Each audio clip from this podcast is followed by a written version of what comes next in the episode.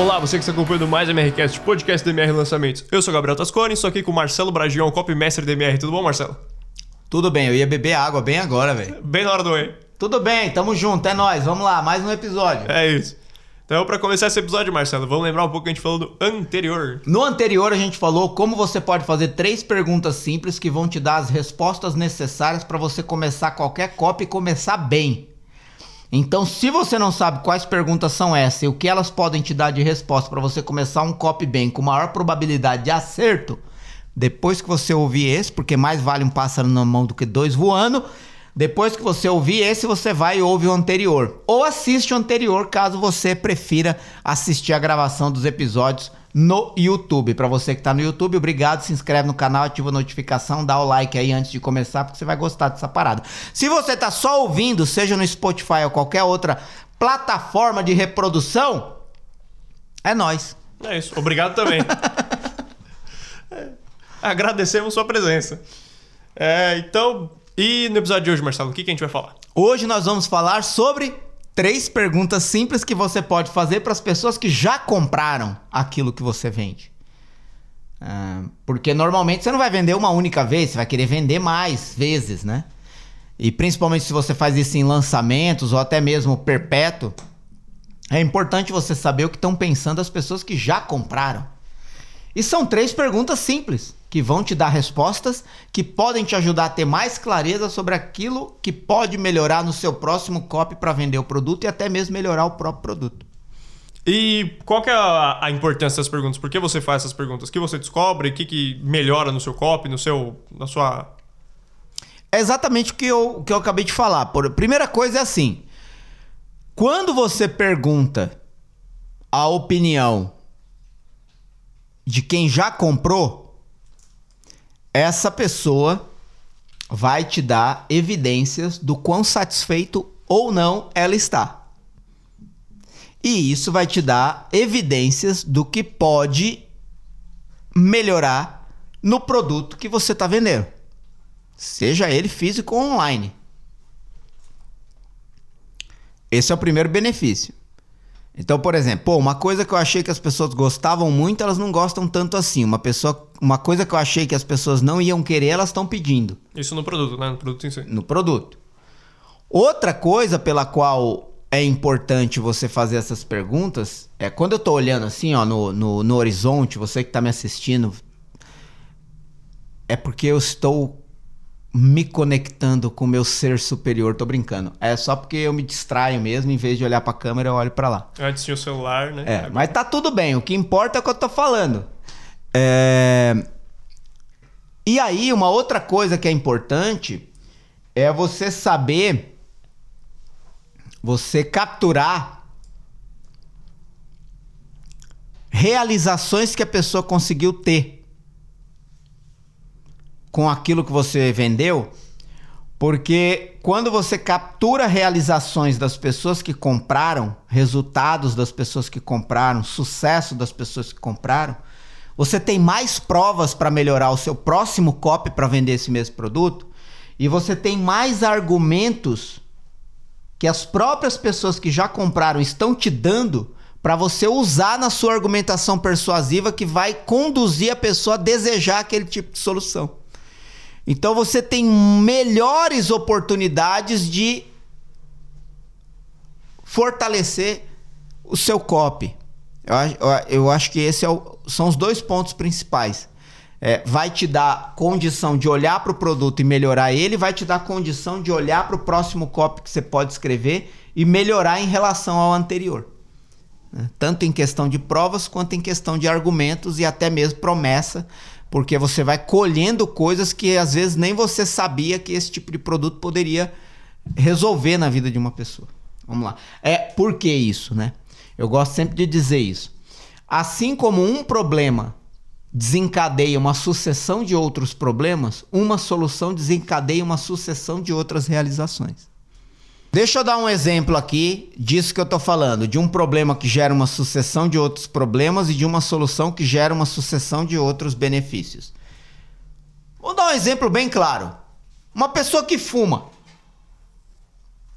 Uma pessoa que fuma tem um problema, o vício do cigarro. Porque, meu, assim, ó. É difícil você encontrar uma pessoa que fuma mais de 5 anos, 10 anos, vai. E nunca desejou parar. Esse é o primeiro ponto. Pode ter uma pessoa que fala assim: ah, eu não quero mais parar, mas ele já tentou. E aquilo, sei lá, tipo, já afetou a respiração, já deve ter ali uma coisinha no pulmão, o paladar da pessoa fica alterado, o olfato da pessoa fica alterado. Enfim. Mas o problema é o paladar, o olfato e o pulmão? Não. Adianta ir lá no médico identificar que tem uma coisinha ali no pulmão e começar um tratamento se não parar de fumar? Não, porque o problema principal é o quê? O vício do cigarro. Não é nem o cigarro, é o vício. Então a pessoa precisa fazer um, um uma reprogramação mental para conseguir vencer o vício. Quando vencer o vício, o cigarro já não vai mais ter domínio sobre essa pessoa. Então ele venceu o problema principal. Logo, o pulmão tende a melhorar, o paladar tende a melhorar, o olfato tende a melhorar. Para quem não sabe, até a pele envelhece, né? Enfim, uma série de, de, de coisas aí. Por causa de um problema. Só que se ele resolve o problema principal, ele desencadeia uma série de benefícios. Ele consegue caminhar melhor, ele consegue praticar exercício sem se desgastar, ele consegue respirar melhor, ele sente melhor o gosto das coisas que ele come. Percebe? Um problema, uma série de outros problemas. Uma solução, uma série de outros benefícios. Então acho que é, é, essa é uma coisa importante e que tem a ver com esse tipo de pergunta que você faz para a audiência. Porque quando você descobre uma coisa, isso desencadeia uma série de outras possibilidades que você tem, tanto em relação ao produto quanto em relação ao próximo copy que você vai fazer para vender de novo o mesmo produto. Eu espero que eu não tenha me perdido e nem tenha feito você se perder nas minhas explicações, mas vamos lá. E olha que a gente nem começou a falar das perguntas ainda. Então, para começar as perguntas, a primeira delas é: por que você comprou? Olha. Simples, de novo. Não é? Muito simples. Aliás, quem viu o episódio anterior, essa pergunta é muito semelhante à primeira pergunta que eu falo no episódio anterior. Se você ainda não ouviu nem assistiu o episódio anterior, vai ficar aí querendo. É... Depois que você acabar esse, você vai lá. Gente, existe pergunta mais clara e óbvia, direta e objetiva do que você perguntar para alguém que comprou alguma coisa de você por que ela comprou? E por que que isso é importante? Porque isso reforça se ela comprou pela promessa que você fez no copy. De repente é aqui que você descobre algo a mais, além da promessa que você fez no copy. Então, quando a pessoa responde por que ela comprou, às vezes, além de um resultado prático que ela estava buscando, por exemplo, uma pessoa que compra, sei lá, um curso, um treinamento de copy, não sei se você está na comunidade Copy Sniper ou se você já fez a imersão Copy Experience.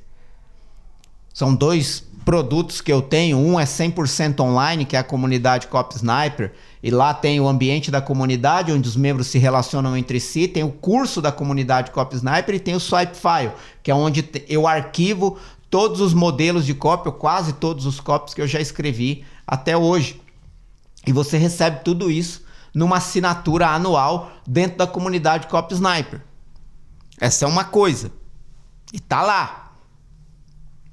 Outra coisa é imersão Cop Experience, que é presencial.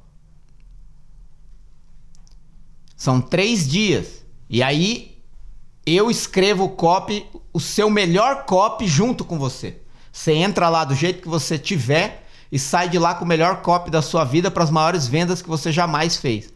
E lá durante a imersão, em três dias, eu escrevo o melhor copy da sua vida junto com você. Na comun... Qual a diferença da imersão para a comunidade? Primeiro, a imersão é três dias, a comunidade é uma assinatura. Na comunidade eu mostro como fazer, na imersão eu faço junto com você. Mas por que, que eu tô falando disso? Porque às vezes você quer, você compra um curso de copy, eu vendo um curso de copy com a promessa de que você pode vender qualquer coisa para qualquer pessoa se você souber dizer a palavra certa na hora certa para a pessoa certa. Isso pode ser uma promessa. Descubra como dizer a palavra certa na hora certa para a pessoa certa e venda qualquer coisa para qualquer pessoa. Por exemplo, um exemplo hipotético de uma promessa possível para um produto de copy. Mas aí você diz assim, você compra o meu produto e aí você descobre que copy vai além de palavras, vai além de produto. E você descobre que o mais importante, porque é o que eu ensino, que mais importante que escrever cópia é saber pensar como cópia, ter uma matriz mental de cópia. Não ter uma estrutura técnica de cópia. Não é saber escrever cópia, mas é ter uma matriz mental que pensa como cópia. Para você desenvolver a habilidade de escrever copies autorais e não copies copiados de outros que já escreveram algum copy. Isso é o que eu ensino. Aí você descobre isso. E aí, quando eu te pergunto por que você comprou, você fala assim: porque eu queria vender mais e aprender a pensar como copy. Então você descobre um adicional além da promessa original. E aí você começa a inserir essas novas descobertas, que são descobertas contadas pelas próprias pessoas que compraram o produto e você vai melhorando a sua promessa para os próximos lançamentos, porque você vai descobrindo mais coisas que esse produto pode realizar na vida das pessoas e que são hoje o motivo pelo qual ela comprou o produto. É isso. Show. Com isso, então, a gente chega na segunda pergunta. É, o que você conseguiu realizar e como você se sente hoje? Olha para você ver que legal, né? E antes de, de responder, antes de falar sobre essa pergunta, Olha para você ver que legal e tem a ver um pouco com o que eu falei no início do episódio anterior, de você fazer perguntas fechadas ou abertas. Fechadas é quando você dá as opções já pré-determinadas para a pessoa escolher. E aberta é quando você abre, você permite que a pessoa escreva a resposta que ela quer dar. É, nesse caso, da primeira pergunta, por que você comprou? Se você coloca as opções fechadas, o máximo que você vai conseguir é se a sua promessa do copy anterior atendeu a expectativa da pessoa. Então você vai colocar as opções lá. No caso, para ficar com o mesmo exemplo do episódio anterior e fazer uma conexão para fazer um sentido entre o episódio anterior e esse, é se eu perguntasse isso para quem comprou artesanato, é por que você comprou o Life Artesanato, por exemplo? Por hobby, terapia ou renda extra? E aí eu posso colocar um ali, outros aí é um, vamos dizer assim, dentro de uma pergunta fechada, eu abro um campo aberto ali para a pessoa escrever outros. Mas se a pessoa responde hobby, terapia ou renda extra, eu vou no máximo confirmar a minha promessa no anterior, que eu descobri quando eu perguntei por que você quer saber mais sobre que é a primeira pergunta que eu falei no episódio anterior, que eu falei que eu não ia falar aqui, mas acabei falando para fazer a conexão. Então, desbanquei aqui toda a minha antecipação, expectativa e curiosidade que eu gerei do episódio anterior. Voltando aqui, é, você pode fazer essa opção fechada, mas você no máximo vai confirmar a promessa do, do copy anterior e não vai descobrir provavelmente nada novo, a não ser alguém que escrever ali em outros, né? Então você diminui a possibilidade de descobrir algo, algum, acrés, algum acréscimo que possa é, fazer a sua promessa ficar mais forte e melhor para o próximo lançamento. Ou você deixa isso em aberto. E aí a pessoa escreve. E aí você pode colher mais novidade disso. E agora sim, a segunda pergunta: o que você conseguiu realizar e como você se sente hoje? Essa pergunta, ela é aquilo que eu chamo de pergunta em duas etapas. A primeira etapa é o que você conseguiu realizar e aí você consegue uma prova. A pessoa vai te falar alguma coisa que ela conseguiu realizar. E como você se sente é o quanto essa realização fez sentido emocional para ela. Por quê? No meu próximo copy, eu vou trabalhar mais profundamente a emoção que a realização provoca em vez de apenas o resultado prometido. É uma evolução. Então, olha para você ver. Você quer aprender a investir na bolsa, a saber o que comprar e o que vender na bolsa para ganhar mais dinheiro. Aí agora eu pergunto para a pessoa: o que você conseguiu realizar? Aí ela fala: eu consegui multiplicar meu investimento por três. E como você se sente? Eu me sinto livre o suficiente para comprar o que eu quero. Por exemplo. Então, é uma primeira parte onde ela fala o benefício prático, concreto, que é a materialização da promessa que eu fiz, realizou, tá aqui a prova. Mas como ela se sente é o que essa realização da promessa provoca interiormente nela. É liberdade, é alegria, é realização familiar, sabe? É a pessoa poder, sei lá, escolher morar em outro lugar, colocar o filho numa escola melhor, enfim. É, eu tô falando aqui coisas mais é, simples e mais comuns, mas para ilustrar o que eu quero dizer. Então essa pergunta ela transmite uma realização interior emocional. Eu até gosto de dizer que quando você vai fazer um copy, quando você quer melhorar um copy, normalmente o passo de melhoria é você sair da promessa e do resultado para emoção provocada pelo resultado. É, se você se você for a fundo em qualquer promessa de qualquer produto, você vai descobrir que nunca a pessoa busca o resultado pelo resultado. Ela sempre busca o resultado por uma realização emocional mais profunda dela ou das pessoas com quem ela vive. Por exemplo, ninguém quer mais dinheiro na conta só para ver um número maior no extrato bancário. Ainda que a pessoa queira mostrar o extrato bancário, o que ela quer na essência é poder, reconhecimento, status. Por ter aquela soma bancária. Ou outras pessoas estão procurando em ter uma, um número no extrato bancário maior para ter liberdade geográfica de escolher onde quer morar e por quanto tempo. Outros querem, entre aspas, provocar inveja nos amigos e familiares. E tá tudo certo. São escolhas, atitudes e comportamentos diferentes que retratam o emocional das pessoas que buscam um resultado concreto numa promessa feita. Você nunca quer morar na melhor casa do bairro só por morar na melhor casa do bairro. Existe alguma coisa emocional de presença e reconhecimento social que você quer interiormente. Às vezes é liberdade, segurança, mas às vezes é status, reconhecimento. Então, esse tipo de pergunta te dá esse nível de resposta. O exemplo da vida saudável. Quem adere à vida saudável, seja ela alimentar ou de exercícios físicos, ou os dois combinados, a pergunta é: ela quer um corpo melhor, esse é o resultado prático. Mas por que ela quer um corpo melhor? Dependendo da idade, se é solteiro ou não, essa pessoa tem um interesse adicional social no que ela busca, que é aparência. Aparência social. Se é uma pessoa de mais idade, já é casada, tem filho, às vezes esse, essa aparência social pode estar presente, mas é secundária. Essa pessoa está procurando longevidade, viver mais.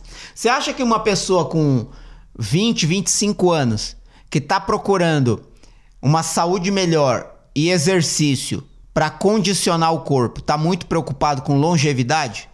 Não, está mais preocupado com aparência social. Porque faz mais sentido que uma pessoa entre 20 e 25 anos se preocupe mais com isso. Inserção social. Aceitação social, aceitação de si mesmo e diante da sociedade. E aqui eu não tô falando só de emagrecer, não, tô falando de engordar também, tô falando do teu corpo com o qual você se sente bem. Ponto. É, para não, não, não falar, ah, então agora quem tá acima do peso tem que emagrecer. Não, só tem que emagrecer quem quer emagrecer. É, e só tem que engordar quem quer engordar. Agora, às vezes estar acima do peso provoca algum problema de saúde, além de um problema de aparência para a pessoa que se preocupa com isso. E estar muito abaixo do peso, a mesma coisa. Vai ter uma pessoa que está muito abaixo do peso e se preocupa com isso socialmente falando, não se sente aceita, não se sente bem, mas também pode desencadear uma série de problemas de saúde. E aí a pergunta é: o que você conseguiu realizar? Ah, eu atingi, sei lá, o peso ideal, vai um, para generalizar a coisa. Mas como você se sente hoje? Pô, me sinto bem, não tenho mais vergonha das pessoas. Pô, me sinto bem, minha respiração melhorou. Pô, me sinto bem, consigo brincar com os meus filhos. Olha para você ver o emocional depois do prático. Né? Então é, é, é isso que eu quero que você entenda com essa pergunta número 2. É isso. Muito bom. Então, e com isso a gente vai para a terceira. Terceira. Para abrir o coração também, de novo. É, o que você diria para quem ainda não comprou? É quase se olhar no olho da pessoa e falar: ah, compra porque vai te fazer bem. É. É legal isso, porque quando você faz essa pergunta, é, você tá dando para a pessoa a oportunidade de vender no seu lugar. Né? Você está perguntando assim para a pessoa, como você venderia isso para outra pessoa? É, tecnicamente é isso. E aqui, eu estou dizendo que você vai aproveitar todas as respostas? Não. Mas às vezes aparecem umas tão boas, mas tão boas, que muda o seu copy. Que muda o seu copy. Uh, vou dizer em que sentido isso aconteceu comigo. Uma vez eu fiz essa pergunta e volto a dizer, eu dei já um exemplo de artesanato aqui, dei exemplos de artesanato no anterior, só para conciliar um senso de unidade dos exemplos para mostrar que essas perguntas podem ser utilizadas em qualquer projeto, do começo ao fim. E aí uma vez eu, eu fui e perguntei para uma pessoa que já tinha comprado o produto de artesanato, o curso de artesanato, o que ela diria para quem ainda não comprou. E aí ela e aí ela respondeu assim: A melhor coisa desse curso é que eu consegui me sentir viva fazendo arte. É isso que eu diria. Você pode se sentir viva fazendo arte. Por que, que essa mulher estava dizendo isso? Conhecendo mais a fundo a história dela, ela aderiu ao artesanato num momento de depressão. Ela nunca tinha feito artesanato. E aí ela viu a história da especialista e se conectou com a história da especialista que tinha começado a fazer artesanato por causa de um processo de luto pela perda da mãe. Ela falou: "Pô, eu acho que isso pode me ajudar também". Ela acreditou. E aí ela superou o processo depressivo dela e se sentiu viva de novo. Até aí, não tem nada de extraordinário. Até que, por ouvir isso e me emocionar com essa história, eu criei uma ideia que eu usei por três anos seguidos para vender esse produto. Artesanato é vida. Pronto. Artesanato é vida. Isso mudou todos os meus próximos copies sobre artesanato. Porque eu conseguia usar é vida pessoal, emocional, é vida financeira, é vida livre, É vida. Artesanato é vida. Artesanato pode te dar tudo o que você busca para ter uma vida melhor. Nossa, Marcelo, como? Não sei se você sabe, mas eu descobri também fazendo lançamento para artesanato. 14 milhões de famílias dependem totalmente ou parcialmente de artesanato para sobreviver no, no Brasil. 14 milhões de famílias. Não estou falando 14 milhões de pessoas. Estou falando 14 milhões de famílias no Brasil dependem integralmente ou parcialmente de artesanato para sobreviver. E artesanato inclui todo tipo de trabalho manual que pode ser lucrativo. Por exemplo, fazer bolo, fazer pão, fazer roupa, fazer peça de artesanato em madeira. Tudo é artesanato. Tudo é manual. E 14 milhões de famílias no Brasil dependem disso. Então, é... quando você pergunta o que você diria para quem ainda não comprou? Ou o que você diria para quem ainda não conhece? Ou o que você diria para quem ainda não começou? Você vai dar para a pessoa a oportunidade de falar o que ela falaria se ela tivesse na sua posição de vender ou oferecer aquele produto para outra pessoa. Você descobre coisas incríveis e maravilhosas. Basta perguntar isso. Então, essas três perguntas que você faz para quem já comprou, é, e tanto quanto no episódio anterior, vale a mesma coisa para esse aqui. São as únicas perguntas que você deve fazer? Não. Talvez não. Mas essas são tão importantes e cruciais que você não pode não fazer. É, é, é aí que está o ponto. Né? Nesse caso, por que você comprou, o que você conseguiu realizar e como você se sente hoje, e o que você diria para quem ainda não comprou? É. São perguntas que eu gosto de fazer para quem comprou. É, e aí tem um, um, detalhe aqui que eu gosto de sempre lembrar. Inclusive na última edição da imersão, uma pessoa me perguntou isso, eu achei bastante pertinente. Quanto tempo depois que você vende, você faz uma pesquisa com quem já comprou? E eu gosto de dizer uma coisa nem tão rápido que a pessoa ainda não tenha tido a experiência suficiente de gerar algum resultado com aquilo que você ofereceu para ela, e nem tão depois que a pessoa já não já tenha esfriado diante do resultado gerado. Então, o que, que eu gosto de fazer? Qual é o tempo mínimo ou médio para a pessoa gerar um resultado satisfatório de mudança e transformação na vida dela? E isso depende e isso depende da velocidade com o qual o seu produto, o seu método, sua estratégia, sua técnica, sua mentoria, o seu acompanhamento gera resultado na vida da pessoa. Alguns produtos, em uma semana, a pessoa já teve resultado efetivo. E você consegue rodar essa pesquisa e a pessoa te dá respostas muito boas. Alguns você tem que esperar 15 dias, 21 dias, um mês. Depende do tempo. Por exemplo, uma pessoa comprou um curso de inglês hoje. Se você fizer uma pesquisa pós-venda daqui uma semana,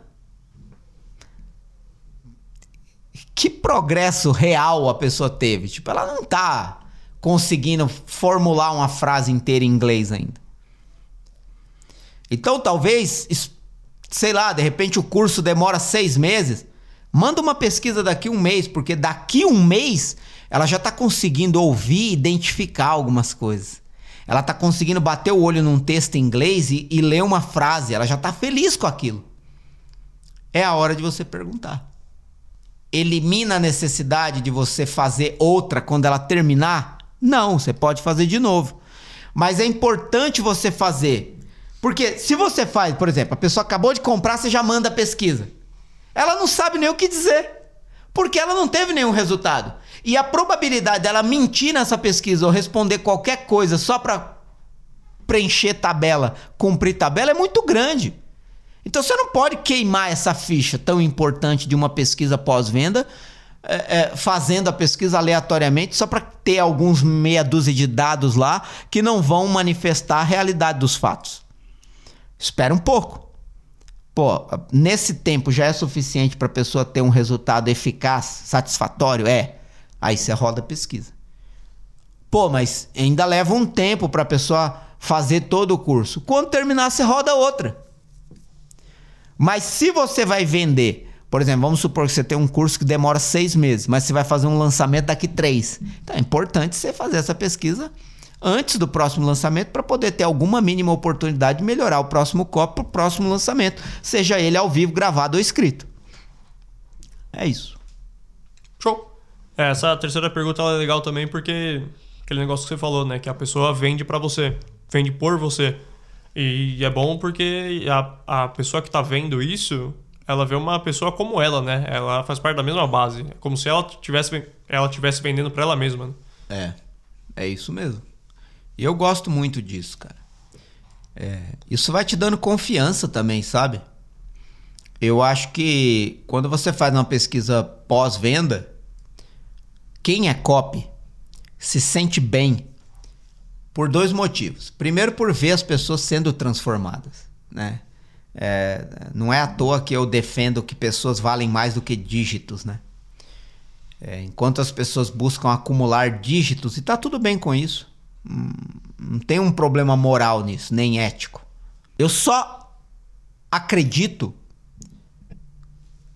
que para me mover eu preciso de algo mais profundo do que somas de dígitos. E para mim o que é mais profundo é que pessoas valem mais do que dígitos. Então, eu ver 900 pessoas transformadas é mais importante do que ver 3 milhões faturados com essas 900 pessoas que compraram. Faz a conta e vê quanto custa esse produto. Então, assim, eu prefiro ler 900 histórias de pessoas transformadas do que me gabar de 3 milhões faturados. Porque, para mim, pessoas valem mais do que dígitos. E isso me motiva. É o equivalente a dizer que se você está nesse mercado para ganhar dinheiro, acredite, talvez exista algum caminho mais simples e fácil para você fazer isso. Porque copy não é um campo para preguiçosos. Não é à toa que tem tanta gente fazendo curso de copy e pouca gente tendo resultado de copy. O que evidencia duas coisas: a incapacidade das pessoas de aprenderem, mas também a incapacidade dos cursos de ensinarem o que de fato é copy. Mas volto nas duas coisas pelas quais é importante um copy ler respostas de pesquisa pós-venda. Um, é você sair mais motivado da cama por ver quantas pessoas as suas palavras transformaram. Porque as nossas palavras conectam pessoas à solução dos problemas que elas têm. Ou solução do desejo para o desejo que ela quer realizar. Então, isso é o que as nossas palavras fazem. Aproximam pessoas de soluções. Conectam pessoas com problemas ou com anseios as soluções e produtos que podem realizar isso. Só que depois você pode escolher olhar para o faturamento e se gabar disso e ficar todo sorridente, feliz e saltitante. E tá tudo bem com isso. Mas é uma parte menor do que você ler as respostas de pessoas transformadas e ter um motivo mais profundo e essencial para levantar da cama de novo e fazer a mesma coisa com o mesmo afinco. E a segunda coisa pela qual é importante um copy ler isso é porque você se sente mais seguro de que o seu copy ou a sua habilidade de copy tá não só na direção certa, mas está evoluindo e pode evoluir cada vez mais. Por isso também que eu não acredito em estruturas e regras rígidas de copy. Porque você dizer que existe uma regra única ou uma estrutura única ou uma técnica única para escrever copy equivale a dizer que você não pode melhorar de um para o outro ou que você não pode evoluir a própria estrutura técnica ou método de escrever copy. E o ser humano para mim é muito mais profundo, interessante e complexo do que uma simples estrutura técnica de como combinar palavras para vender produtos. Por isso que pessoas que ficam correndo atrás de técnicas, estruturas e métodos têm menos resultado do que quem corre atrás de conhecer pessoas, valorizar pessoas e entender que pessoas valem mais do que dígitos, essas pessoas provavelmente têm mais resultado. Historicamente, no COP. É isso. Muito bom. Então, com isso a gente encerra essas três perguntas. Tem alguma consideração final, Marcelo? Algum comentário a mais? Seja feliz. Importante. É, então é isso. Onde você tiver, tem playlists e listas de produções para os outros episódios do MRCast. Vai lá, escuta todos, assiste todos. Se você tiver no YouTube, tem links importantes aqui na descrição. Comunidade Cop Sniper, Imersão Cop Experience, a próxima. E Instagram do Marcelo, tem o canal Aliás, aliás, desculpa te cortar. A próxima edição, independentemente de, quanto você, de quando você está assistindo esse episódio, mas se você assistiu logo que ele saiu, logo que ele foi ao ar, a próxima edição, que é a primeira de 2022, vai ser em abril. No, no último final de semana de abril, que vai pegar o primeiro dia de maio ali. Então é primeiro de maio, aí eu não sei se abril, não lembro se abril é 30 ou 31, acho que abril é 30, 30. né? 30, né? Então é 29 e 30 de abril e 1 de maio. Mas deve estar tá na descrição o link. Se você clicar, você vai para a página onde tem a data. Em São Paulo, presencial, três dias, onde eu escrevo o melhor copo da sua vida junto com você. 29 e 30 de abril e 1 de maio de 2022. Espero não ter errado. Link na descrição para você tirar a dúvida. E é isso. É isso, já vai comprando a passagem, vem do hotel, que meio perto do carnaval. É isso. É, Pô, é bem depois do carnaval. Carnaval não é em março? Adiaram o carnaval de qualquer jeito, então tá bom. Ah. É, enfim. É, canal copy dele na descrição Assuntos também. aleatórios, é, né? Sempre tem. E, e, é isso. Se você tiver no Spotify e quiser esses links, ou você vem aqui no YouTube e dá um oi pra gente, ou você vai no Instagram do Marcelo, arroba Marcelo Bragion, segue ele e você encontra esses mesmos links lá. E é isso. Muito obrigado a você que Diga. Põe seu comentário aí que foi mais importante para você durante esse episódio do MRCast? Eu quero saber. Só isso. Por que foi importante para você ouvir ou assistir esse episódio até aqui? Escreve aí no comentário. Conto com a sua ajuda. É isso. Se inscreve no canal, ativa as notificações, like. E muito obrigado por você acompanhar até aqui e até mais.